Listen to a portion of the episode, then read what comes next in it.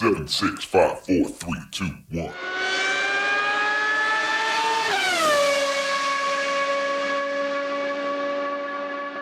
Herzlich willkommen zu Formel 1, dem Podcast mit Christian, einem spanischen Formel 1-Fan.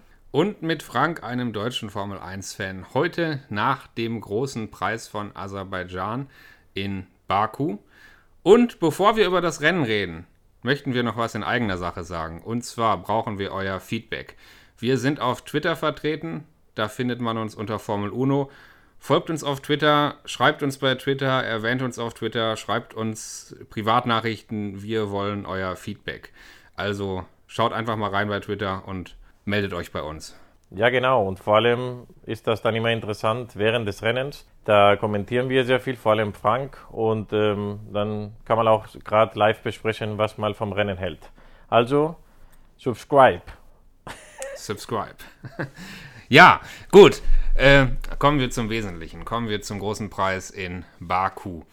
Äh, wenn ich eine Überschrift für das Wochenende suchen müsste, dann würde ich vielleicht sagen, mal wieder, hatten wir das letzte Woche schon, Gurkentruppe in Rot oder Ferrari-Desaster oder ja, also langsam ist es nicht mehr schön, ne? Ja, nee, ich finde es interessant. Die ersten zwei Rennen war ja quasi das Gegenteil. Da, hieß, oder, da sah es ja so aus, Reliability-Probleme von, von Red Bull, ähm, das müssen den Griff kriegen und so und Ferrari halt super und keine Ahnung. Und das hat sich komplett umgeschlagen. Also nicht nur jetzt in diesem Rennen, sondern ja, die letzten, was waren es jetzt? Wir haben acht Rennen, sechs davon hat Red Bull gewonnen, fünf davon Verstappen. Und äh, das waren jetzt zweimal, also vier, vier von den sechs Ausfällen heute, oder gestern, im, im Rennen waren von, von Ferrari-Motoren. Also ja, das ist schon kritisch, finde ich, ja. Ja. Wobei man unter Strich sagen muss, ähm, Leclerc hat jetzt ähm, in dieser Saison bis jetzt zweimal keine Punkte geholt, ist zweimal ausgefallen. Und ähm, äh, Max Verstappen genau das gleiche. Der ist auch zweimal ausgefallen, hat zweimal keine Punkte geholt. Also was das angeht, ist es zwischen den beiden zumindest, äh, was die Anzahl der Ausfälle angeht, noch ausgeglichen. Aber ähm, trotzdem, die Schwierigkeiten, die Ferrari ganz offensichtlich hat, ähm, die sind nicht schön. Ja, also dass bei, bei Carlos Sainz ein Problem gab, das ist ja schon fast ähm, ja, zu erwarten. Also als das passiert ist, dachte ich, naja, ist doch, ist doch klar, ja.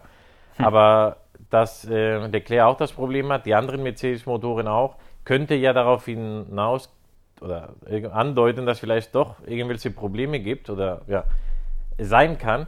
Aber schlimm finde ich, dass in den ersten zwei, drei Rennen sah es eher so aus, naja, ähm, es wird ein Zweikampf und so. Und jetzt als Ferrari-Team musst du auch im Rückspiegel gucken und schauen, Achtung, Mercedes kommt hinterher. Natürlich sind sie noch entfernt, aber die kommen jetzt hinterher. Wir gucken nicht nur Red Bull ähm, im Rückspiegel, die sind schon vor und immer mit mehr Vorsprung, sondern Mercedes kommt auch immer näher. Also ja. Allerdings nicht was die Geschwindigkeit, nicht was die Rennpace angeht. Ne? In den Punkten, in den Punkten durch die Ausfälle ja, aber wenn man auf die Rennpace schaut und auf die Qualifying Pace, ist es, finde ich, eigentlich eher erschreckender, wie groß der Abstand ist zwischen diesen beiden Teams, äh, Ferrari und Red Bull, und dann dem Rest.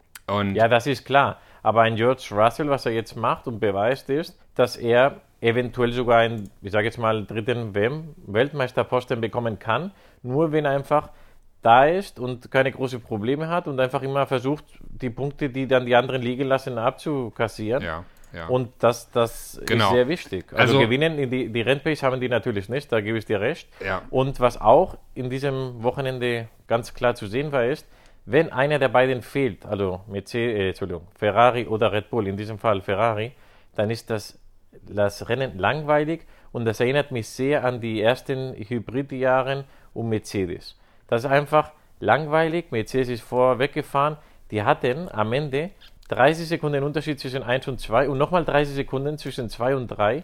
Also die haben da einfach, es gibt keine Konkurrenz. Wenn Ferrari ausfällt, ist Red Bull, die fahren dann mit 1000 Umdrehungen weniger und fast mit den Armen hinten raus aus dem Cockpit. Also wirklich schlimm. Ja, und wenn wir das nochmal durch Zahlen untermauern, ähm, was die Dominanz angeht, schauen wir doch mal aufs Qualifying in, in Aserbaidschan. Ähm, Leclerc auf Pole, Perez, Verstappen, Sainz dahinter, also die, die vier Fahrer dieser beiden Top-Teams. Und ähm, Leclerc mit einer Top-Runde, Perez äh, knapp drei Zehntel dahinter, aber generell die Unterschiede dann sehr knapp. Also Verstappen kurz dahinter, äh, Sainz wiederum eine Zehntel schlechter, aber dann Russell, der im Qualifying auf Position 5 fuhr, also eben Best of the Rest sozusagen, hatte fast neun Zehntel Rückstand. Fast neun Zehntel auf den vierten, auf Carlos Sainz. Also ein, ein massiver Unterschied äh, in, der, in der Qualifying Pace. Und im Rennen ist es ja nicht anders. Ähm, wie du gerade schon sagtest mit den Abständen, Russell kommt auf 3 ins Ziel durch den Ferrari-Ausfall, aber mit 25 Sekunden Abstand zu Sergio Perez. Also Mercedes ist zwar Best of the Rest, aber mit deutlichem, deutlichem Performance-Abstand, äh, deutlich weniger Rennpace, deutlich weniger Qualifying Pace als die beiden Top-Teams. Und trotzdem, trotzdem, wenn man mal jetzt zu Beginn des Podcasts auf die Fahrer-WM schaut, steht Russell da eben auf Position 4 vor Carlos Sainz. Und äh, ja, das, das ist einfach für, für Ferrari gar nicht gut. Auf keinen Fall. Und äh, Doppelsieg, der zweite Doppelsieg von Red Bull und das und in, in, einem Rennen, wo die null Punkte die Ferraris geholt haben. Also ja. eine ganz große Katastrophe. Was mir gleich am Anfang aufgefallen ist des Wochenendes, wenn wir noch mal kurz bei Mercedes bleiben, sie haben ihr Bouncing, ihr, ihr Purposing oder ihr Bottoming oder wie auch immer man das nennen mag, ähm, das Problem der hochfrequenten Vibrationen, des ständigen Strömungsabrisses am Unterboden definitiv, zumindest hier in Aserbaidschan, nicht im Griff gehabt. Viele Autos sind gesprungen, viele Autos hatten das, aber man hat es schon im ersten freien Training gesehen, keiner hatte das so extrem wie die Mercedes. Und sie hatten die Probleme ja zu Beginn der Saison, dann dachte man kurzzeitig, sie hätten es gelöst, war aber wahrscheinlich nur streckenspezifisch. Hier hatten sie es definitiv nicht gelöst. Und wenn man gesehen hat, wie Lewis Hamilton am Ende des Rennens sich rausgequält hat aus seinem Auto, dann glaube ich, kann das so auf Dauer nicht weitergehen, oder? Wie siehst du das? Glaubst du ihn? Glaubst du, dass das nicht auch etwas ja. Show war? Nein.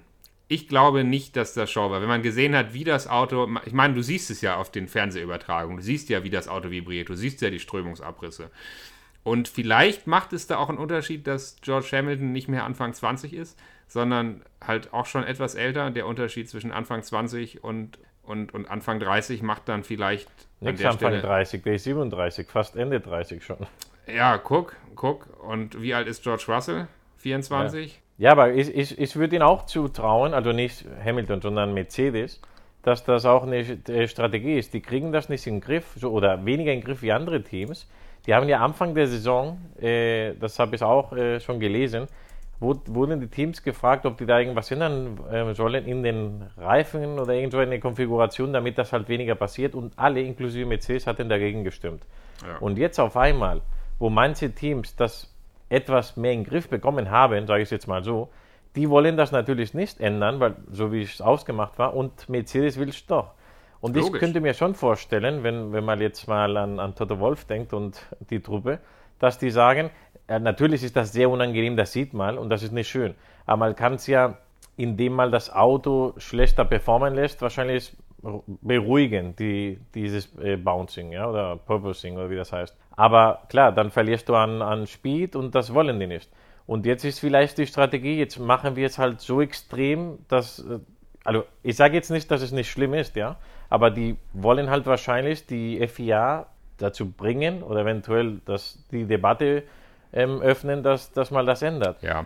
Und ich, ich, ich würde mich nicht wundern, wie, wenn nächste Woche, weil Kanada ist ja bekannt, dass, die, dass es sehr, sehr viele äh, ja, holprige Strecke ist, dass die dann in den ähm, Free Practice 1 oder so vielleicht den, den Hamilton auf den Kopf einen Sensor äh, setzen, damit das äh, festgehalten wird. Ja?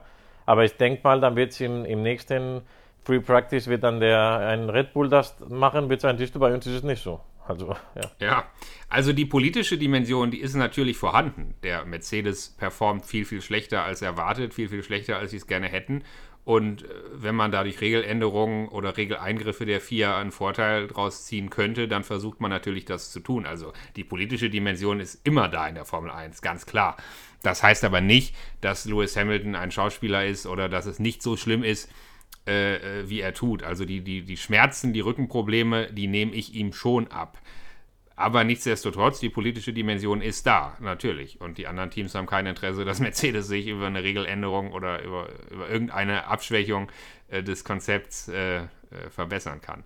Ja, Aber vor allem wenn du siehst, vor allem wenn du siehst, dass andere Teams vielleicht nicht so drüber, drunter leiden oder viel weniger oder ja. sogar auch äh, teamintern. Also ich, ich, ich sage jetzt nicht, dass es nicht schlimm ist und der, der Hamilton ist ja auch in meinem Alter, also da kann man auch nicht mehr vielleicht so fit. Aber dass ein George Russell, du hast ihn im Podium gesehen, der war, sah frisch wie, ich weiß nicht, wie man es ja. auf Deutsch sagt, aber er sah ja. total fit aus. Und der Hamilton ist da rausgegangen, ja. das meine ich, ja, im Vergleich.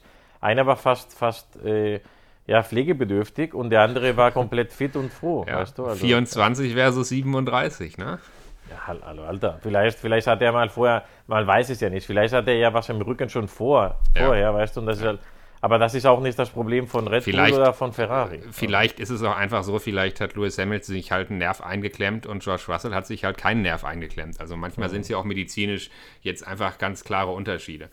Gut, aber ähm, reden wir nochmal noch, über das äh, Renngeschehen in Baku. Leclerc dann eben von der Pole gestartet. Äh, wenn wir dann jetzt doch nochmal kurz zum Rennverlauf kommen, die komplette Spitze auf Medium gestartet.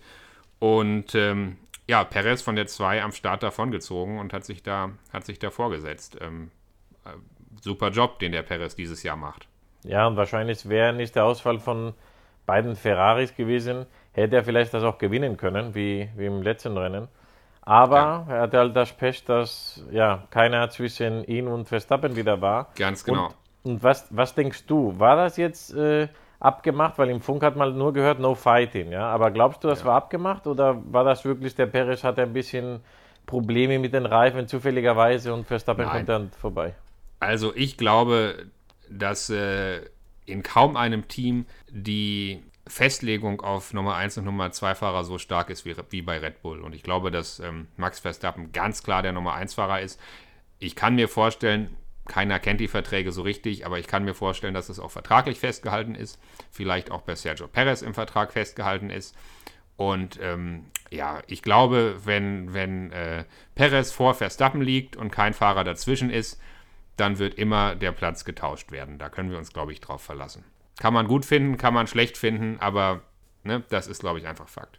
Ja, sie ist genauso wie du. Der Perez ist halt ein sehr fairer Teamplayer weil man hat ihn, wenn das so ist, wie wir beide vermuten, hat er auch nichts gesagt. Er hat dann im Interview gesagt, ja, er hatte halt Probleme mit den Reifen und keine Ahnung. Also er hat jetzt nicht gesagt, äh, ja, ich musste Platz machen oder irgendwas. Nee, er hat wirklich so getan, als ob es so wäre. Also ich, ich sag mal so, der Verstappen hat auch Glück mit den Kollegen, weil es gibt auch, es wäre auch an, möglich, dass andere ja, Fahrer da wären, die vielleicht das nicht so hinnehmen oder nicht so einfach. Also. Ja der Red Bull war dann tatsächlich zu Rennbeginn auch das schnellere Auto. Ähm, Perez hat sich ein kleines bisschen absetzen können, hat zumindest den Leclerc aus dem DRS-Fenster deutlich rausgehalten. Äh, Verstappen wiederum war eigentlich immer dran an Leclerc und äh, Sainz, der dann eben als, als Vierter äh, aus der Startphase rauskam, äh, hat wiederum auf Verstappen ein bisschen abreißen lassen müssen und konnte dem auf keinen Fall im DRS-Fenster folgen.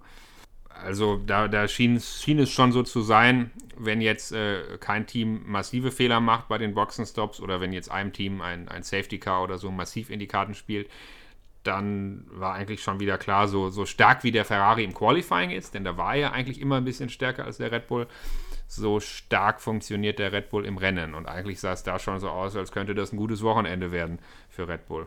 Also in Spanisch im Fernsehen haben die auch schon gesagt, man muss natürlich äh, daran denken, dass Sainz ein Spanier ist, ja.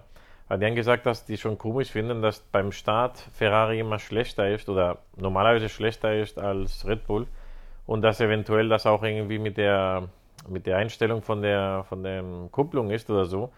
Weil, also dieses Wochenende haben ja beide nicht so toll gestartet, aber mir ist das gar nicht aufgefallen. Ja, aber anscheinend ist das wohl schon auffällig für die gewesen, dass es öfter passiert bei Ferrari. Ob das so ist, keine Ahnung, aber auf jeden Fall, Perez hat einen super Job gemacht. Verstappen nicht ganz so toll, also ja. Aber Sainz, außer den Start vermasseln, der, der konnte, wie du gesagt hast, der konnte nicht hinter Verstappen fahren und ist wirklich schlecht in der Performance als Leclerc, aber das kann keiner anders sagen, das ist so. Also. Ja, äh, Verstappen hat schon auch einen super Job gemacht, der ist von drei gestartet, hatte einen super Start, hätte am Start auch die Chance gehabt, nach vorne zu kommen, musste dann aber zurückstecken, weil es einfach zu eng wurde, weil, weil, weil Perez und Leclerc beide vor ihm waren und weil ihm einfach die Strecke ausging. rein von der Startreaktion ähm, hat Verstappen das auch super gemacht. Aber es ist ja nicht nur die Startreaktion und der Start selber, sondern eben auch wirklich die, die Pace in den ersten Rennrunden, wo relativ klar war, dass ähm, Ferrari da eigentlich keine Möglichkeit hat, direkt an der Strecke, äh, direkt auf der Strecke wieder an den Red Bull vorbeizukommen. Und äh, ja, dann eben der erste große Aufreger im Rennen in Runde 9. Äh, Carlos Sainz rollt aus mit offensichtlich Bremsversagen, Bremsproblemen, Problemen im Brake-by-Wire-System. Und ja, Runde 9 muss er sein Auto abstellen. Und direkt äh, war ja ein Virtual Safety Car, wo dann die ersten reingekommen sind. Ja, und das war dann tatsächlich die spannende Sache. Es war natürlich sehr früh in Runde 9, äh, extrem früh für einen Stop. Ähm, Leclerc hat gestoppt und die Frage war natürlich, was macht Red Bull? Und ich weiß nicht, ob du das mitbekommen hast. Es gab da nach dem Rennen leichte Verwirrung. Offensichtlich gab es ein Missverständnis am Funk bei Sergio Perez. Ja, habe ich in, in den Interviews auch gesehen von ihm, ja. ja. Wie ist da dein aktueller Kenntnisstand? War es wirklich ein Missverständnis? Hätte Red Bull ihn eigentlich auch reinholen sollen? Also äh, für mich ganz klar ja. Die, das, man sagt doch immer, man muss die Strategie teilen, also aufsplitten. Und wenn du jetzt beide Autos drin lässt, ist natürlich kann es super laufen, dann hast du eins und zwei, aber es kann auch sein, dass eine der, dass die Strategie nicht gut ist und dann hast du beide, beide schlecht dann. Also für mich wäre ganz klar gewesen, das Risiko, was auch immer das Risiko bedeutet, muss einer weiterfahren und das, der andere muss genau das gleiche tun wie der Ferrari. Und dann hast du mit Sicherheit, bist du in einem der beiden bist du richtig. Also ich hätte ja. es ich hätte es auf jeden Fall gesplittet und ich denke mal, das war auch eigentlich der Plan, wahrscheinlich irgendwie vermasselt, ja. Interessant, oder, oder der Punkt ist natürlich, Perez führt, Leclerc ist Zweiter, Verstappen ist Dritter. Ähm, das Gegenteil von Leclerc machen kann Perez schon mal nicht, weil wenn Leclerc in die Box fährt, ist Perez an der Boxeneinfahrt schon vorbei. Nur Verstappen hätte die Möglichkeit, das Gegenteil von Leclerc zu tun. Helmut Marko hat hinterher im Interview abgestritten, dass es ein Fehler war und sagte irgendwie, der Fokus lag auf lag auf Max und man hätte halt das Gegenteil von Leclerc getan, also alles gut. Aber ähm, ich glaube trotzdem, es war auch relativ klar am Boxenfunk eigentlich zu hören hinterher. Ähm, und genau wie du es, wie du es gerade analysiert hast, ergibt es auch Sinn. Ähm, es wäre für Perez auch schlau gewesen, in dem Moment reinzukommen. Sie haben es aber nicht gemacht. Nee, man hat auch gesehen, was dann passiert ist. Und nämlich war dann Leclerc auf Platz 1 als die anderen dann gestoppt sind. Also. Genau, Leclerc hat einen super Stop gehabt äh, unter der Virtual Safety Car Phase und genau, wie du sagst, später als Red Bull dann in der Box war, äh, äh, ja, dann kommt Leclerc halt wieder auf 1 raus. Aber ähm, ja, ich meine, im Interview haben die dann noch behauptet, die von Red Bull, vor allem Verstappen, ja, ich hätte ihn trotzdem noch gekriegt mit den Reifen und die anderen wären schon alt und so. Ja. Das weiß man nicht, aber vielleicht auch nicht. Das ist ja ein, ein komisches Monaco-ähnliches Rennen und Ferrari ist ja kein schlechtes Auto. Wer weiß, wenn, das nicht, wenn er keinen Ausfall gehabt hätte, das wäre vielleicht der Sieg für Leclerc gewesen, weil die die Strategie vermasselt haben bei Red Bull. Aber da hatten die mal wieder Glück. Ja, also nachdem alle in der Box waren, auch, auch Red Bull hatte Leclerc, äh, ich glaube, 13 Sekunden Vorsprung. Ne?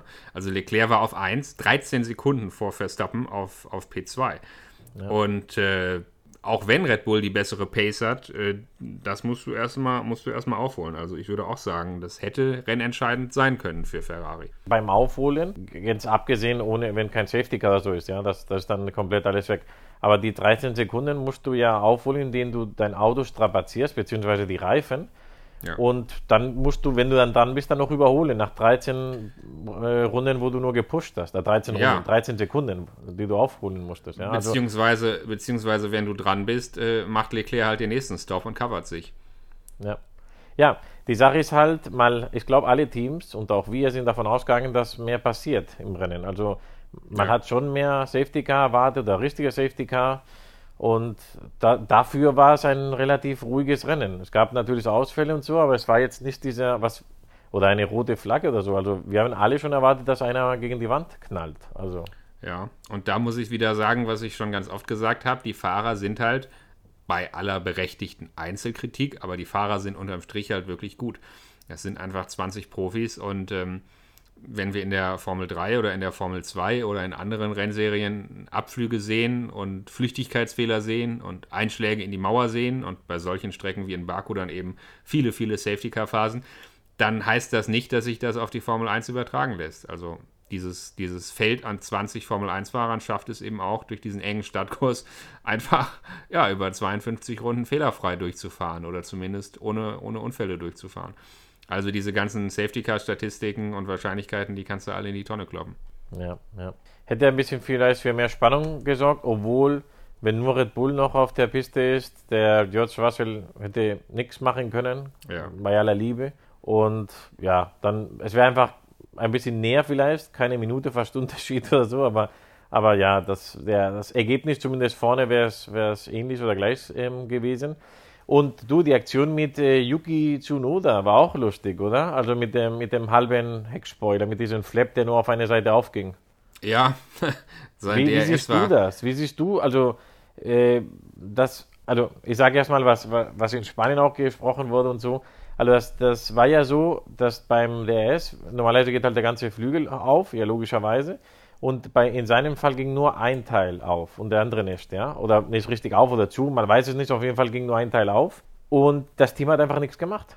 So weit ging es, dass die, also das ist ja passiert, dann hat es die Regie gesehen, dann haben sie es eingeblendet, weil sonst, warum sollen sie denn Tsunoda überhaupt äh, seinen Heckflügel zeigen? Und in der Zeit haben sie auch noch eine, ich glaube, das ist schwarz-orange Flagge, auf jeden Fall Genau. eine Flagge, wo mal dem Team sagt, das ist gefährlich, ihr müsst was machen. Also so weit kommt es ja. Und in spanischen Fernsehen haben die gesagt, dass in so einem Fall hätte das Team direkt reagieren müssen zur Sicherheit des Fahrers und des Autos, beides. Ja, wenn der Fahrer egal ist, weiß es nicht, zumindest fürs Auto. Weil der äh, Martinez, Pedro Martinez de la Rosa, der, der Ex-Formel-1-Fahrer, der hat gesagt, wenn der Heckflügel in der falschen Kurve nicht zugeht mit dem DRS, dann fliegst du geradeaus gegen eine Wand. Und das ist, ja, lebensgefährlich. Ja, richtig. Äh, Allerdings, so wie ich das gesehen habe, ist ja eine Seite des Heckflügels einfach nicht aufgegangen. Also er hatte quasi nur halbes DRS zur Verfügung. Und ähm, solange das DRS noch schließt, und das war ja wohl der Fall, ist es ja nicht unbedingt direkt lebensgefährlich. Und vielleicht war die erste Intention vom Team war vielleicht ihm zu sagen, okay, benutze kein DRS mehr, äh, verzichte einfach auf DRS und dann fahren wir einfach mal weiter. Ja gut, aber dann kommt das nächste. Also erstens, äh, ja, das ist ein bisschen, ich denke das, ich denke das, ja, aber bei, bei 350, 340 Stundenkilometer bei einer Strecke mit nur Wänden, also schon Ja. müsstest du sicher sein, dass das dann auch auf und zu geht. Aber das, das Krasseste fand ich, als er dann reingekommen ist in den Pitstop, über Funk hat er sich gewundert, was die da rummachen. Und da fragt man sich, hat man ihn nicht informiert, was, was los ist? Äh, ja. Also er wusste überhaupt nicht, dass sein Heckflügel nicht geht und wusste ja gar nicht, warum er reinfährt. Und da hat er sich dann erst gefragt, was macht er mit den, mit den, ähm, was macht mein MacGyver da mit einem Klebeband Mhm. und, und, weißt du, also hat keiner ihn informiert? Also, Ja. ja, gute Frage. Also vielleicht wurde er tatsächlich nicht so genau informiert. Ne, vielleicht wusste er nur, es gibt ein Problem und, ähm, und, und, und wurde, nicht, wurde nicht genau äh, involviert sozusagen in die Problemlösung. Aber die Flagge, die ihm gezeigt wurde, war ja diese, diese sogenannte Spiegelei-Flagge, also diese schwarze Flagge mit dem orangenen Punkt. Und ähm, die besagt ja eben genau das, komm in die Box und, und reparier den Schaden. Ne? Also sie haben genau das getan, was die Flagge aussagt. Das ist eben keine Disqualifikationsflagge oder so, sondern die Flagge sagt einfach, das Auto muss in die Box und das Problem muss gelöst werden. Und manche machen sich ja dann lustig oder amüsieren sich über dieses Panzerband, was da benutzt wird. Aber ja, das ist halt, ist halt ganz normal, ne? Also dieses, dieses, dieses ja, die Panzerband können ist da halt jetzt nicht anfangen, was zu schweißen, das ist ja klar. Nee, dieses Panzerband ist halt für genau sowas da. Das ist total stark und das, das kann da schon den, den Zweck erfüllen, ja. Also das war schon, war schon alles in Ordnung dann, auch wenn es natürlich ein bisschen lustig aussah. Dann fand ich es auch interessant zu erwähnen, die Kommunikation zwischen den Renningenieur von Verstappen und Verstappen selber. Und da merkt man schon, dass es gibt Unterschiede zwischen Teams und zwischen Ingenieuren. Und ich würde, wenn ich Fahrer, Rennfahrer wäre, schon den von Max Verstappen ja, im Team haben wollen. Also der spricht immer ruhig, der spricht klar, der gibt ihn auch, der kontert, aber, aber auf professionelle Art. Und ich glaube, das braucht ein Max Verstappen. Und ich rede hier von zwei verschiedenen Sachen. Also die erste war, als er dann diskutiert hat wegen, ja, äh, ich fahre doch 47er, ist doch egal, ob jetzt 5 oder 47-0. oder- Und dann hat er ihn erstmal aber ganz ruhig gesagt, du weißt, was es ist, ein Rennen hier zu verlieren, weißt du? Und wir Ja. versuchen jetzt 48, also 1,48er Runden, ja. Und ähm, das zweite, äh, ich weiß nicht mehr, was das war, aber es war auch so ein Thema. ähm, ich weiß nicht, ob es die schnellste Runde war oder auch äh, irgendwas diskutiert. Also der, der gibt ihn schon, ach so, ja, das war mit den Zeiten, wo, wo die dann immer diskutiert haben, ob sie jetzt schneller fahren oder nicht schneller fahren. Und der gesagt hat, du sollst langsamer fahren. Also ich fand es interessant und man hat dann gesehen, wie, inwiefern Red Bull, wenn, wie ich schon gesagt habe am Anfang, wenn Ferrari weg ist, Red Bull muss eigentlich nur, die, die fahren dann nur noch quasi, die schonen das Auto bis zum Schluss. Ja. Und trotzdem haben die Sekunden Vorsprung. Ist unglaublich. Und trotzdem äh, haben sie 25 Sekunden Vorsprung zwischen dem zweiten und dem, und dem dritten. Ja. Genauso ist Ach, es. ich Und- weiß noch, wo das war, was, was auch lustig war. Das war wegen den Reifen. Der sagt ihnen, wir wollen die Zeit so und so, sagt ihnen der Renningenieur, und dann sagt der Verstappen, ja, aber ist das dann nicht problematisch wegen der Reifentemperatur? Und quasi wie eine Verhandlung. Ja. Und dann sagt der andere, ach komm, mach dann ein bisschen schneller. Aber du, du musst überlegen, die sind in einem Formel 1 Grand Prix und der, Ja. der, ja, nee, nicht so langsam, sonst werden die Reifen kalt. Das heißt, die fahren so in Anführungsstrichen ruhig und langsam, dass die Ja. sich Sorgen machen müssen, dass die Komponenten nicht warm genug sind, weil sie so entspannt fahren. Das ist doch unglaublich. Und ich gebe dir recht, das zeigt, dass das Team gut funktioniert. Und diese Kommunikation zeigt auch, dass ein ganz, ganz tolles Respektverhältnis auch zwischen dem Renningenieur und dem Fahrer ist. Weil in anderen Teams, gerade wenn es mal knifflig wird, äh, gibt es ja auch durchaus Auseinandersetzungen am Funk oder der eine traut sich nicht, dem anderen zu sagen, was wirklich Sache ist. Aber bei Red Bull funktioniert die Kommunikation wirklich super. Genau wie du sagst, äh, auf, auf ganz professionellem Niveau, ganz respektvoll kann man da wirklich auch als Renningenieur dann mal so eine Anweisung gegenüber einem Max Verstappen durchsetzen und wirklich nachdrücklich sagen, nein, pass auf, wir müssen jetzt hier ein bisschen auf Schonen fahren und auch wenn du anders möchtest, fahr gefälligst langsamer. Das ist schon interessant. Aber was sie nicht gemacht haben, sie haben sich mit Verstappen nicht mehr die schnellste Runde gekrallt. Ne? Die schnellste Ja. Runde in dem Rennen hatte am Ende äh, äh, Sergio Perez. Perez. Ja gut, im Team. Also ich glaube, Ja, gut, aber trotzdem, dafür, dass sie sonst immer darauf achten, dass Verstappen die meisten Punkte kriegt, gut, ist jetzt nur ein ich Punkt. weiß aber nicht. Also jetzt von, von, wenn ich der Teamboss wäre, die schnellste Runde ist in meinem Team geblieben. Beide Ferraris mit null Punkten raus, mit null. Das heißt, mehr, mehr geht nicht. Du hast, Ja, klar. Ja, nee, und, und äh, warte, warte. Und die Sache ist die, wenn Verstappen beim Versuch ja, dann doch einen Fehler macht und dann einen Unfall oder sowas hat, das wäre so bitter und so schlimm. Deswegen, also ich finde, der hat es perfekt gemacht und ein Punkt hin oder her, der ist Ja. auch noch im Team geblieben. Super Ergebnis. Und ja, also Ferrari Katastrophe und Red Bull super. Also, Ja. Und da wir ja, ich habe es schon mal gesagt, ein spanisch-deutscher Formel 1 Podcast sind und ähm, da muss ich jetzt einfach noch einen Namen erwähnen, nämlich Mick Schumacher. Und ja. er ist zum ersten Mal oder ist jetzt vor, vor seinen Kollegen ins Ziel gekommen, weil sein Kollege ausgefallen ist. Willst du das Ja. sagen? Herzlichen Glückwunsch.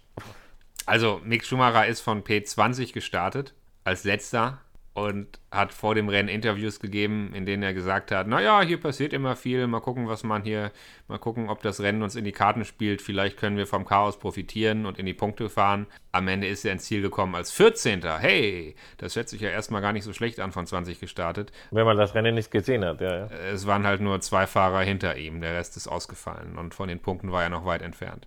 Und, Und- wenn ich mich nicht irre, einer, der hinter ihm war, war, der 10 Sekunden Strafe bekommen hat, weil man im Start sein Auto noch berührt hat. Also Ja, ja, ja, das war auch kann so man den auch Geschichte. noch wegrechnen und Ja, dann ja, sind es nur noch ja. le- Vorletzter. Also, es gibt ja viel Diskussion, zumindest in den deutschen Medien, über Mick Schumacher, gerade weil es auch so ein Interview gab auf Sky mit seinem Teamchef, mit Günther Steiner, äh, wo dem Teamchef vorgeworfen würde, er würde Mick nicht richtig unterstützen und Mick würde mehr Unterstützung im Team brauchen. Günther Steiner hat sich in diesem Interview die Einmischung verboten und hat gesagt, nein, wir wissen schon, was wir tun. Wir haben doch auch ein Interesse daran, dass Mick stärker wird und erfolgreich ist, aber mit Verlaub, äh, wie wir ihn dahin bringen, das lasst mal unsere Sorge sein. Und wie wir ihn anfassen und wie wir mit ihm reden, das lasst mal unsere Sorge sein.